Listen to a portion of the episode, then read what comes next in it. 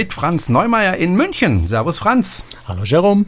Und mit Jerome Brunel aus Horb am Neckar. Schön, dass Sie wieder dabei sind und äh, unserem kleinen, großen Podcast äh, die Treue halten. Und äh, heute, glaube ich, lohnt sich ganz besonders. Denn Franz, normalerweise bin ich ja sowieso schon neidisch, dass du so oft auf Kreuzfahrtschiffen unterwegs bist und ich nicht. Aber diesmal bin ich ganz besonders neidisch, denn du warst auf einem wirklich, wirklich wunder, wunderschönen Schiff unterwegs. Also das ist ja wirklich ein Träumchen. Was ist denn das für ein Schiff? Naja, zuerst muss man mal sagen, ich war da zwei Nächte, also einen ganzen Tag. Ähm, das war jetzt, äh, es, es, ist sehr schön, aber es ist im Wesentlichen natürlich kein Zurücklehnen gewesen und Segeln genießen, sondern es war ganz viel Arbeit, ähm, das Schiff anzugucken. Ich äh, habe berechtigte Hoffnung, dass ich da in, in, absehbarer Zeit, also wahrscheinlich irgendwann Anfang nächsten Jahr, irgendwann, wenn, wenn so diese Pandemieregeln äh, endlich mal wieder vorbei sind, ähm, dann nochmal richtig auf das Schiff gehen kann, mal eine Woche mir das wirklich genau zu Gemüte führen kann, weil das, das Schiff muss man auch in, in, seine, in seiner Echtbetrieb, Flair, äh, glaube ich, einfach erleben. Nur so von so einem kurzen Besuch kann man das gar nicht so vollständig erfassen. Aber das, was man schon so gesehen hat, ähm, ja, ist einfach toll, ist vielversprechend. Äh, es ist die Sea Cloud Spirit, ein äh, Segelschiff, ein Segelkreuzfahrtschiff, auch wenn die Reederei das Wort Kreuzfahrt zumindest in der Vergangenheit nicht so wahnsinnig gern verwendet hat und sich immer so ein bisschen abgrenzt äh, zu, zu, zu Segelreise und auch unter den, ähm, unter den äh, Kunden Passagieren sind äh, tendenziell sehr, sehr viele Segelfans und weniger Kreuzfahrtleute. Aber die Sea Cloud Spirits soll eben genauso diese Brücke schlagen für Sea Cloud Cruises. Ähm, heißt ja eigentlich auch Sea Cloud Cruises, ja, die Reederei. Und äh, soll so ein bisschen diese Brücke schlagen und die Sea Cloud Spirit hat eben so ein paar Features, die man sonst eher von der Hochseekreuzfahrt eben kennt. Also zum Beispiel für Segelschiffe völlig ungewöhnlich an und für sich Balkonkabinen. Ähm, oder auch ein Spa, ein Fitnessstudio, ähm, also solche Dinge, die man normalerweise jetzt auf Segelschiffen eher nicht so ausgeprägt hat.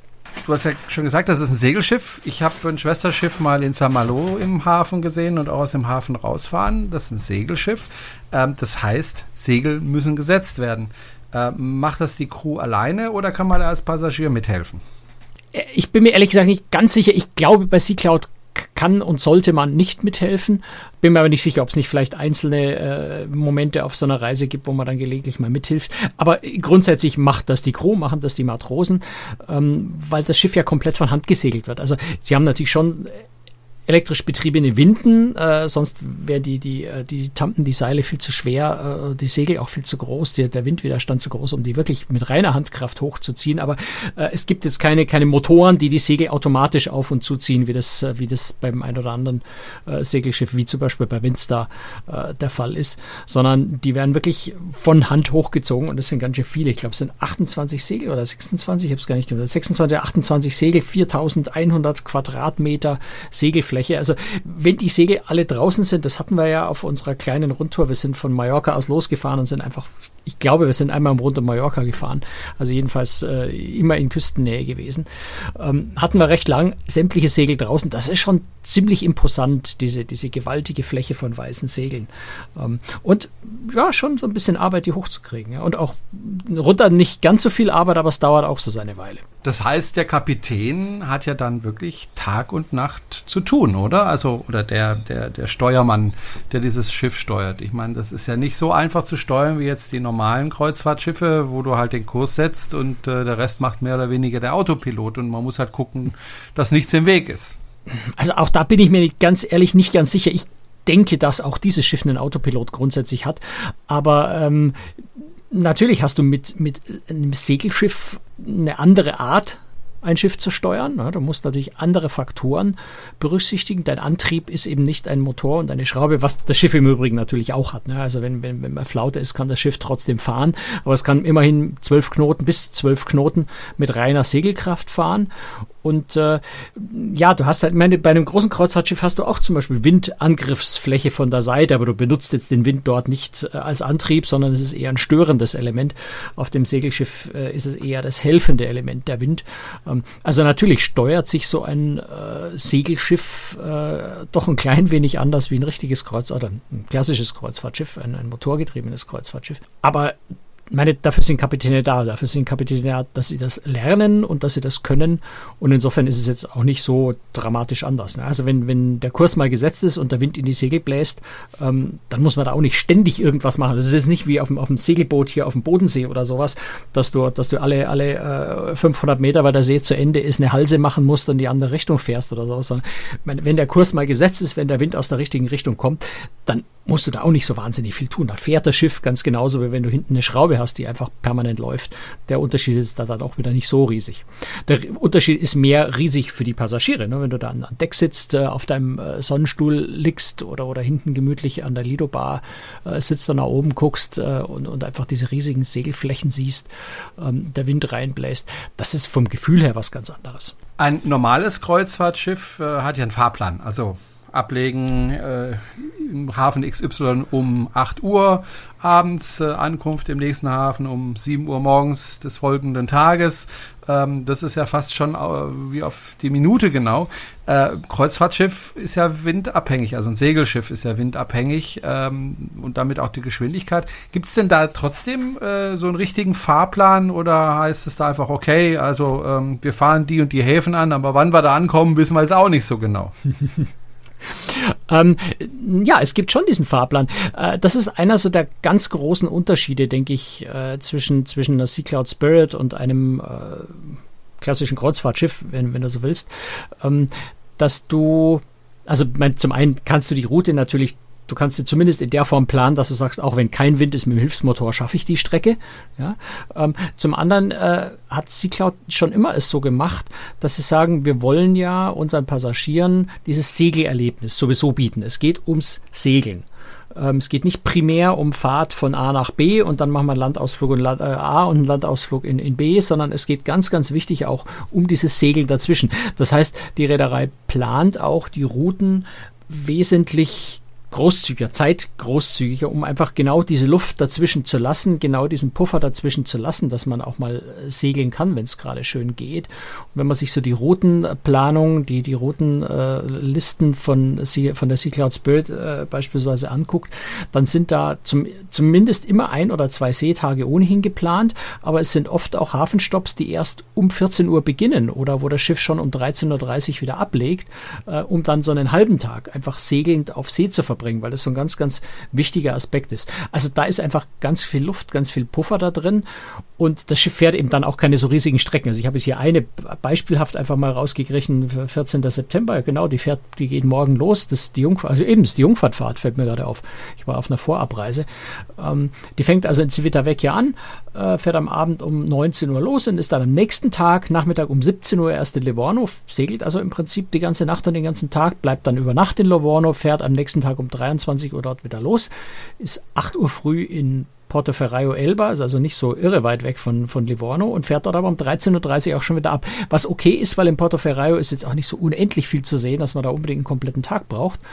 Ähm, und dann segelt das Schiff den ganzen Nachmittag, segelt das Schiff den ganzen nächsten Vormittag und ist dann um 13.30 Uhr nächsten Tag in Olbia auf Sardinien. Auch nur eigentlich ein Katzensprung nach Sardinien rüber von Elba, ähm, fährt am Abend wieder weg und so weiter. Also das ist so ein bisschen so diese Planung. Oft Halbtag auf See oder mal einen halben Nachmittag oder einen Nachmittag und den nächsten Vormittag auf See. Also einfach sehr, sehr viel Segelanteil.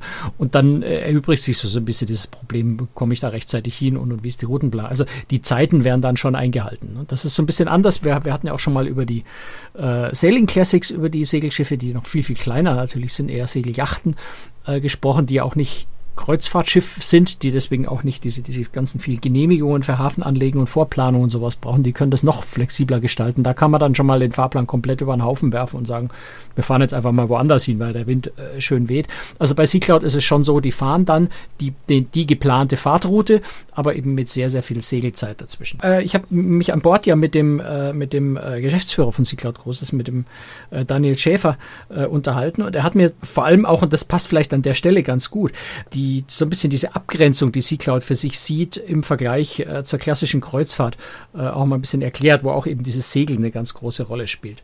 Also der Betrieb von Sea-Cloud-Schiffen ist per se mal nicht auf den ganz klassischen Kreuzfahrer ausgerichtet gewesen, ähm, weil wir ein Stück weit ein anderes Konzept verfolgen.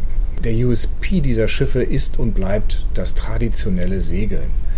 Und diesem Aspekt wird vieles nicht untergeordnet, aber drückt seinen Stempel auf, sodass also hier auch Teil des Entertainments tatsächlich ist, dass die, dass die Crew, die Matrosen noch in Iran aufändern und hier wirklich traditionelle Handwerkskunst stattfindet. Und das prägt natürlich auch die, das Programm an Bord, das, betrifft, das, das prägt den Ablauf an Bord. Äh, wir haben also nicht dieses durchgetaktete, wie man das vielleicht bei anderen Reedereien kennt, sondern die, die Gäste kommen hier zu uns auf die Schiffe, weil sie, weil sie segeln wollen, weil sie viel in der frischen Luft sein wollen. Und insofern haben wir auch eine völlig andere Fahrplangestaltung, weil wir eben nicht wie ein Transfersystem von einer Stadt zur nächsten fungieren. Wir bringen auch Gäste von einer Stadt zur nächsten, aber mit einer sehr reduzierten Geschwindigkeitsplanung, um während dieser, dieser Seereise den Gästen eben möglichst viel Segelerlebnis zu bringen. Und das rutscht dann schon ein Stück weit aus diesem klassischen Kreuzfahrtbereich heraus. Wir haben immer mal wieder auch klassische Kreuzfahrer dabei, das ist auch gut. Die haben aber dann häufig auch einen Segelhintergrund und ähm, freuen sich, dass sie eigentlich auf sehr charmante Art und Weise beides kombinieren können. Mit der Sea Cloud Spirit sind wir davon überzeugt, dass wir ein Stück näher in diesen Bereich rutschen können. Das hat zum einen zum Hintergrund, dass wir hier von der Hardware ähm, schon die Dinge treffen, die man auch auf regulären Kreuzfahrtschiffen antrifft und trotzdem ein eine Atmosphäre bieten können, die eben ihr Fundament und ihre Basis auch äh, in, dem, in dem Charakter unserer beiden anderen Schiffe hat. Also das ist quasi so ein bisschen so ein Einstiegsvehikel für den Kreuzfahrer, der eher mit kleineren Passagiereinheiten fahren möchte, der trotzdem auf hochwertigstem Niveau unterwegs sein möchte und auch mit gutem Gewissen reisen möchte. Und dieses Schiff wird auch wenn ich jetzt an unsere Vertriebspartner denke, natürlich dadurch, dass es gebaut ist, wie es ist, mit den Balkonkabinen, mit dem Fitnessbereich, mit dem Wellnessbereich, mit all den Annehmlichkeiten, die wir hier haben, auch besser verständlich, um einem Kunden dann auch zu erklären, warum auch ein Segelschiff durchaus als Urlaubsform für eine Kreuzfahrt geeignet ist, auch wenn diese Kreuzfahrt inhaltlich trotz allem eine Seereise unter Segeln ist und keine klassische Kreuzfahrt. Ja, soweit also Daniel Schäfer, der, der Geschäftsführer von Sigler Großes. Gucken wir uns mal ein paar Zahlen an von dem Schiff, ähm, damit wir auch mal eine gewisse Vorstellung bekommen, wie groß das eigentlich ist. Also es ist knapp 126 Meter lang, also 125 Meter 70, um ganz genau zu sein, äh, 17,20 Meter breit. 85 Besatzungsmitglieder kümmern sich um 136 Passagiere. Es gibt insgesamt 69 Kabinen. So, und jetzt, äh, wenn man sich so die Zahlen anguckt, da fällt einem ein paar Zahlen auf, Franz. Nämlich Bestellung 22. März 2007. Kiellegung 18. Juli 2008. Bis dahin nichts Besonderes. Stapellauf 18. Mai 2015 und jetzt ist es in Dienst. Was ist da schiefgelaufen, Franz? Ja, da ist äh, leider ganz, ganz viel schief gegangen. Im Wesentlichen äh, in Ultrakurzfassung äh, die Werft ist pleite gegangen damals. Ähm, sodass das Schiff eigentlich vor zwölf Jahren schon hätte in Dienst gehen sollen.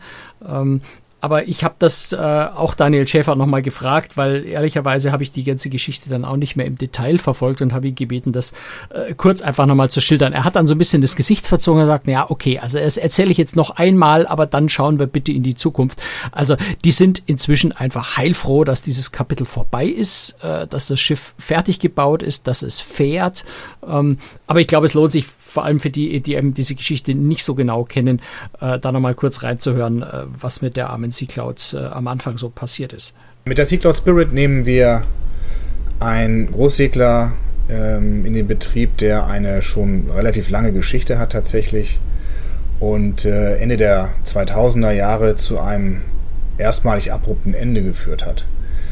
Ähm, es war so mal der Anfang der Finanzkrise und die erste Werft, die damals dieses Projekt, was noch unter dem Namen Hussar äh, lanciert wurde, ist damals in die Insolvenz geschlittert, weil der Elektriker in der Ausstattung Probleme hatte und die haben sich auf die Werft ähm, äh, übertragen. Und dort war dann tatsächlich das Ende erst einmal da. Ähm, Im Zuge der Finanzkrise wurde diese, diese Bank der dann das Casco gehörte, gerettet und Geld spielte dort keine Rolle, sodass wir hier erst einmal Schwierigkeiten hatten, überhaupt über eine Weiterführung in Gespräche zu kommen. Im weiteren Verlauf hat man sich dann mit diesem Thema auseinandergesetzt ähm, von Seiten der Bank und sich entschieden, in einem, ja, in einem Private Equity Buyout sozusagen sich ein Stück weit auch der Bilanz zu entlasten. Und man hat dann diese Schiffshypothek in eine Immobilientranche mit integriert und an einen englischen Private äh, Equity Investor verkauft. Und der hat dann irgendwann festgestellt, das ist gar keine Immobilie, sondern das ist ein Schiff und das schwimmt. Und das produziert vor allen Dingen laufende Kosten. Das war eigentlich äh, der, der Zeitpunkt, wo wir wieder langsam anfingen, Gespräche zu finden. Ähm, es hat ein bisschen gedauert, bis diese Gesellschaft realisierte, dass das kein einmaliges Produkt ist, um jetzt von einem arabischen Scheich weitergebaut zu werden. Das war so die erste Gedankenwelt, äh, von der wir die Herrschaften befreien mussten, sondern dieses Projekt war und ist für eine einzige Reederei konzipiert gewesen, nämlich das sind wir Sea Cloud Cruises. Auch andere Segelreedereien können hier mit diesem Schiff oder könnten mit diesem Schiff nichts anfangen aufgrund der Konfiguration, der Ausstattung der Kabinen und des Designs. Insofern haben wir dann in, in längeren Gesprächen irgendwann zueinander gefunden und ähm, haben das aber auch wirklich ernsthafterweise nie aus den Augen verloren, weil die Bauqualität des Kaskos, dessen, was schon fertiggestellt war, die war einfach so gut, dass es sich immer lohnte, an diesem Projekt festzuhalten. Und wir sehen das jetzt, ähm, nachdem es dann äh, 2019 zum Vertragsabschluss gekommen ist, dass wir hier einfach auf einer Bausubstanz aufbauen konnten, die ein sehr erfolgreiches Endprodukt ermöglicht hat. Wir haben an der Konzeption dieses, dieses Schiffes noch viel Arbeit und Zeit investiert und ähm, viele Dinge noch angepasst, geändert, auch dem Zeitgeist angepasst. Und was wir heute hier in den Händen haben, ist ein, ein wirkliches Meisterstück. Man muss auch sagen, der spanischen Bauwerkskunst. Es ist sehr, sehr hochwertig alles gemacht. Die Materialien sind hochwertigst ausgesucht. Wir haben mit viel Echtholz gearbeitet. Es ist viel Teak dabei. Es ist also sehr schiffig geworden im engeren Sinne des Wortes und erinnert aber doch an vielen Facetten und darauf haben wir großen Wert gelegt, eben auch an unsere anderen beiden Schiffe, so dass also die Handschrift sehr erkennbar bleibt. Ein, ein Kunde, der, der die Schiffe kennt, der wird sofort sehen, dass dieses Schiff auch in die Sea Cloud-Familie gehört. Ja, also das, das soweit zur Geschichte. Man sieht schon, das war eine ziemlich komplexe äh, und schwierige Angelegenheit, die sie letztendlich äh, vernünftig zu einem Abschluss gebracht haben. Er hat mir dann später noch was anderes erzählt, was ich ganz spannend finde. Äh, er hat nämlich gesagt, sie haben letztendlich äh, eben vermieden, ähm, dieses halbfertige, also diesen Schiffsrumpf zu kaufen und ihn dann einer Werft zu geben, um ihn fertig zu, äh, zu einem Schiff zu bauen, äh, sondern haben es geschafft, dass also letztendlich wohl, wenn ich es richtig verstanden habe, die Werft diesen, diesen Rumpf gekauft hat und der Vertrag dann äh, zwischen Seacloud Großes und der Werft war, das komplette Schiff abzuliefern. Mit, mit, dem, mit dem Sinn, mit dem Ziel, ähm, dass die Werft nicht sagen kann, naja, das, das Problem, was jetzt auftritt, das war ja ursprünglich schon und das war auf dem Schiff, das ihr euch uns schon geliefert habt, sondern mit dem Ziel, dass eben die Werft für das gesamte Ding verantwortlich ist, egal ob das nun den ursprünglichen Rumpf betrifft oder die, die Fortführung. Ähm, das, denke ich, war auch noch ein ganz kluger Schachzug, um sich da aus, aus Diskussionen rauszuhalten, wer denn nur schuld wäre, wenn irgendwas schiefgehen würde.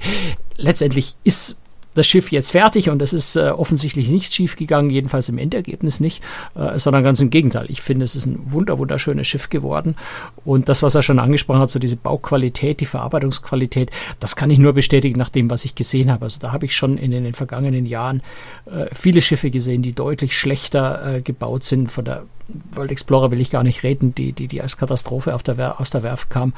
Ähm, also das Schiff schaut einfach toll aus, obwohl immer noch so ein bisschen Handwerker an Bord rumgewuselt sind, die noch hier und da ein paar Kleinigkeiten äh, repariert oder in Ordnung gebracht haben. Aber es sieht äh, einfach klasse aus. Und was er schon gesagt hat, es ist viele Vollholz. Äh, du hast überall die Teak-Decks. Es ist ganz viel Holz überall, sehr viel, viel dieser, dieser schöne, warme Holzton. Ähm, ähm, dann hast du in den Kabinen auch das, so diese Reminiszenz auch an die, an die anderen Schiffe, gerade auch an die Sea Cloud, die 1, die 1, also die historische, ähm, auch wirklich so, so goldene Wasserhähne, die sind jetzt, glaube ich, nicht wirklich golden, aber, aber sie wirken wie Gold. Ähm, also solche, solche Elemente sind da einfach noch drin, so ein bisschen klassisch verspielt. Ähm, das was sehr Schönes.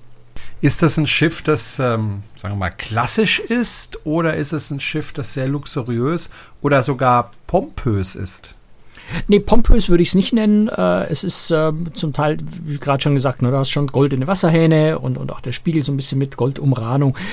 Was mir wahnsinnig gut gefällt, sind die Waschbecken in der, in der Kabine. Die sind ja, eigentlich auch so ein bisschen goldfarben. Also sie sind aus Glas, aber die wirken beinahe äh, wie aus Gold. Auch so ein bisschen Bezugnahme vielleicht auf die, auf die Sea Cloud, wo ja zumindest in den Owner-Suiten die, die Waschbecken wirklich echt vergoldet sind.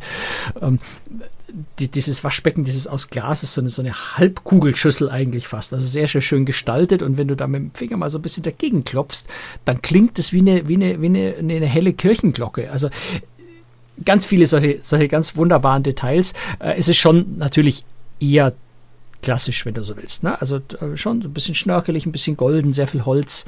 Ähm, also keine moderne Segelyacht, wo alles weiß und chrom ist.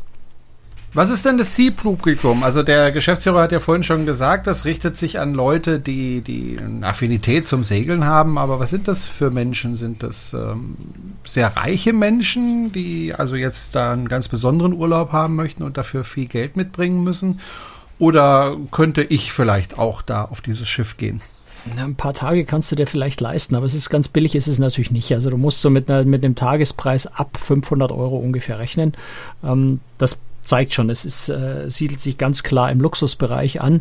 Ähm, sieht man ja auch in dem Passagier-Crew-Verhältnis, was du vorhin schon genannt hast. Ähm, das Essen, da kommen wir vielleicht gleich nochmal kurz drauf, wobei ich nicht, natürlich nicht so wahnsinnig viel essen konnte an den zwei Tagen, aber das, was ich gesehen habe, ist einfach auch das Essen auf einem sehr, sehr, sehr hohen Niveau.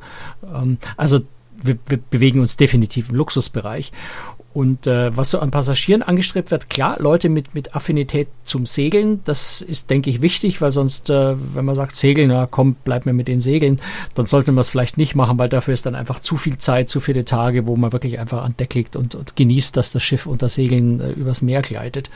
Ähm, ansonsten äh, ist so die Zielgruppe, gerade jetzt auch für die Sea Cloud Spirit, durchaus aber auch äh, Suitenpassagiere von TUI Cruises Schiffen, MSC Yacht Club, äh, Suitenbereich von anderen Premium-Schiffen, weiß ich nicht, Cruise Line vielleicht oder sowas. Also äh, Sea Cloud Cruises ist ja auch international ausgerichtet. Es ist zwar eine deutsche Reederei und hat einen sehr großen äh, deutschen Anteil auf den regulären Reisen, aber sie machen auch sehr viel Chartergeschäft und dieses Charter, also Vollcharter, ne, wo dann Veranstalter komplett das Schiff chartert, ähm, da ist die Kundschaft tatsächlich überwiegend eher aus den USA, aus dem englischsprachigen Bereich. Und das Schiff ist generell zweisprachig. Also es können auch einfach internationale Gäste mitfahren. Das sind nicht so wahnsinnig viele offensichtlich, aber äh, es ist immer, wenn äh, nicht deutschsprachig an Bord sind, ist die Bordsprache automatisch Englisch und Deutsch.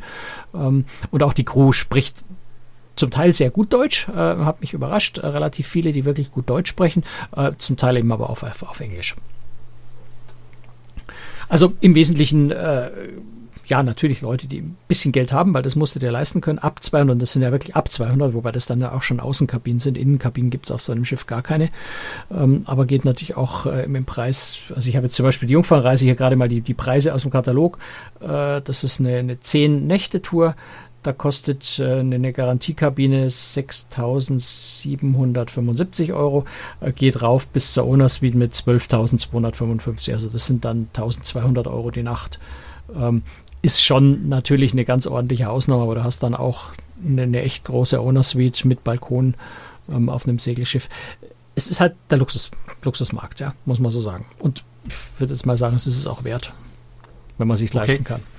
Die normalen Kabinen, sind die groß oder sind es eher kleine Kabinen, weil das ja ein Segelschiff ist? Da ist vielleicht nicht so viel Platz.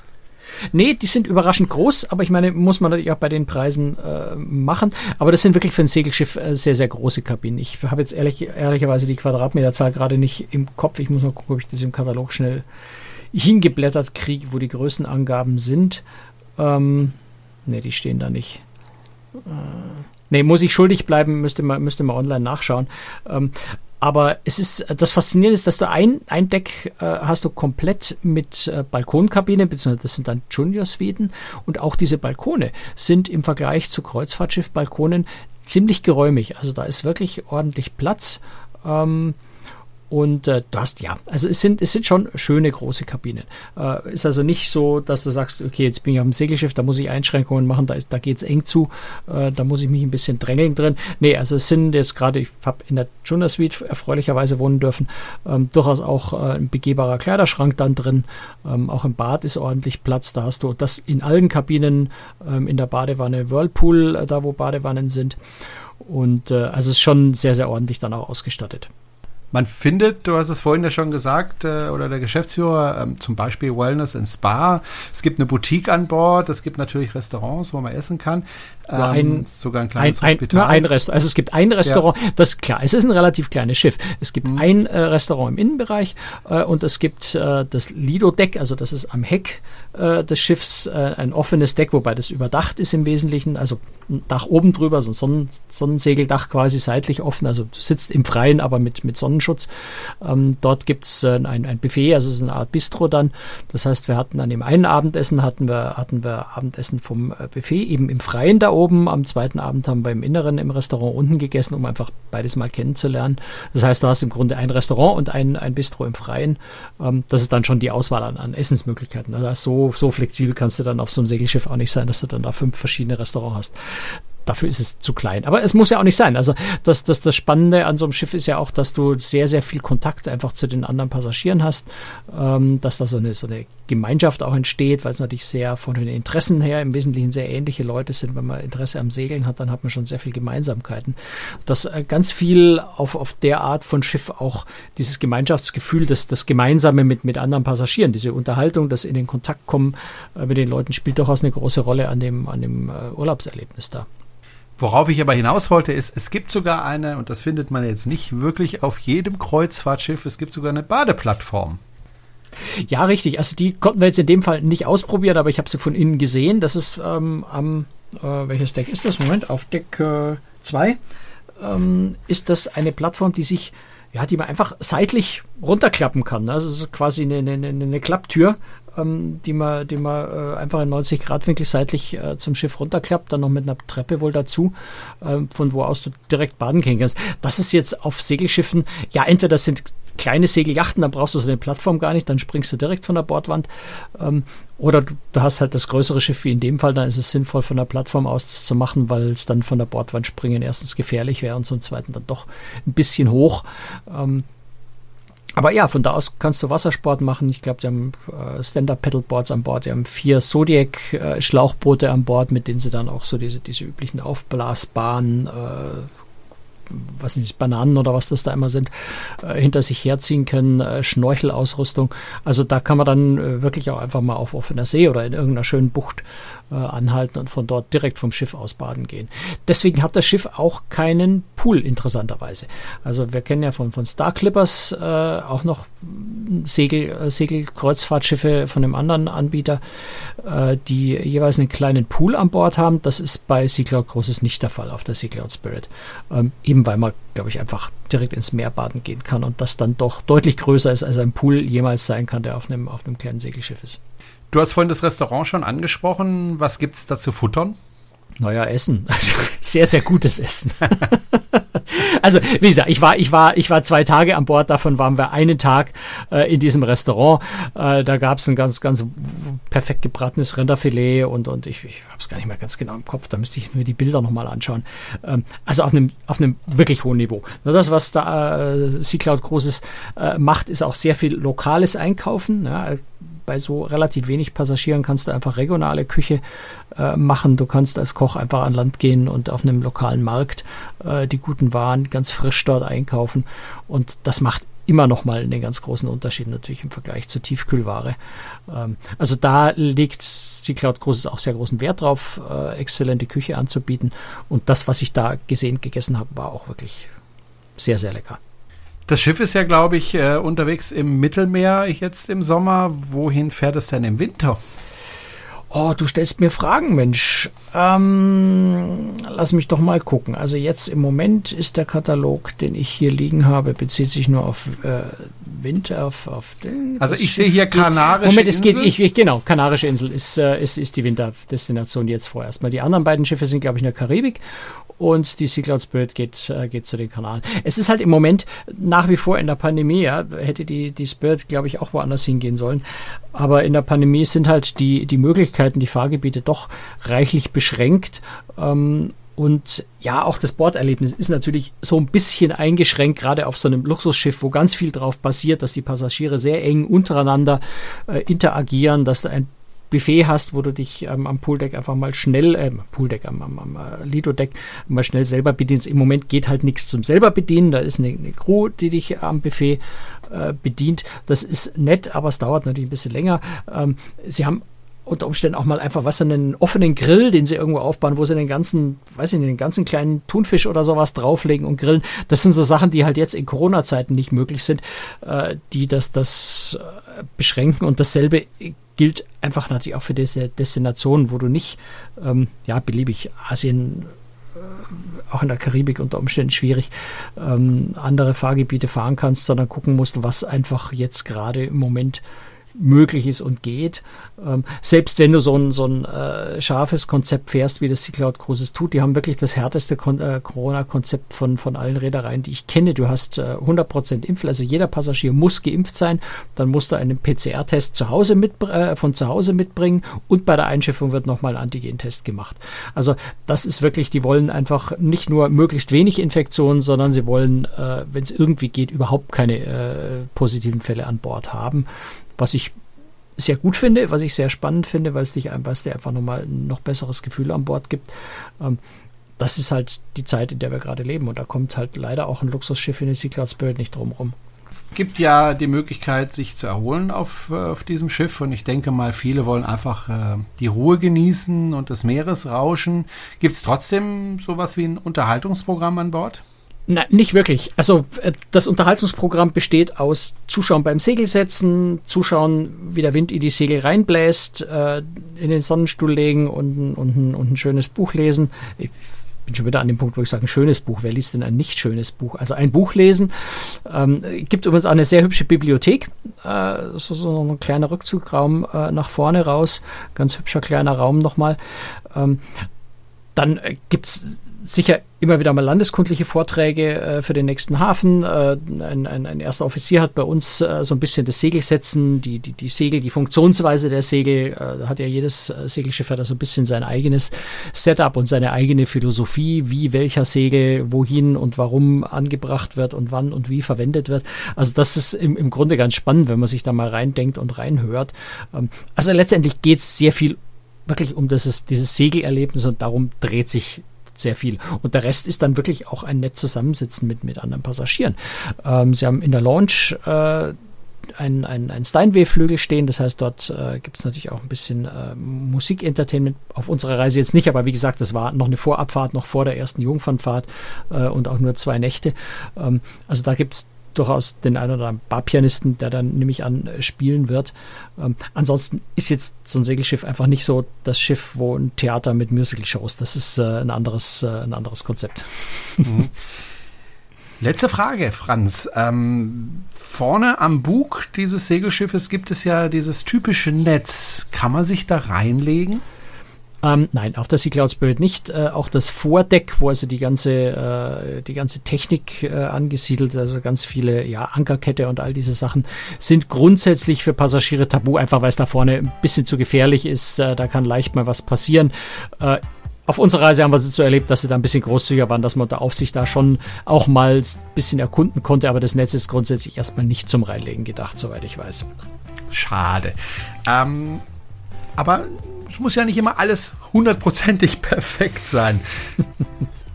ähm, Wobei das Schiff schon ganz ja? schön nah an Perfektion dran ist, das muss man ja, schon sagen. Das, äh, wenn ich schon die Bilder sehe, äh, komme ich ins Schwärmen und ins Träumen. Mhm. Das war der Podcast. Ähm, Cruistricks. Und äh, wenn Sie uns unterstützen möchten, können Sie das gerne tun mit einer kleinen regelmäßigen Spende. Alle Infos dazu auf unserer Webseite www.cruistricks.de. Und ähm, dann kommen sie nämlich auch in Genuss der Aftershow-Party. Also wir machen noch ein bisschen weiter nach dem eigentlichen Podcast. Da können Sie allerdings auch dabei sein, kostenlos, wenn Sie einfach die entsprechende Software auf Ihr Handy installieren, nämlich Clubhouse und einfach bei der Produktion live dabei sind. Das war's für heute. Tschüss, Franz. Bis dann. Ciao. Servus.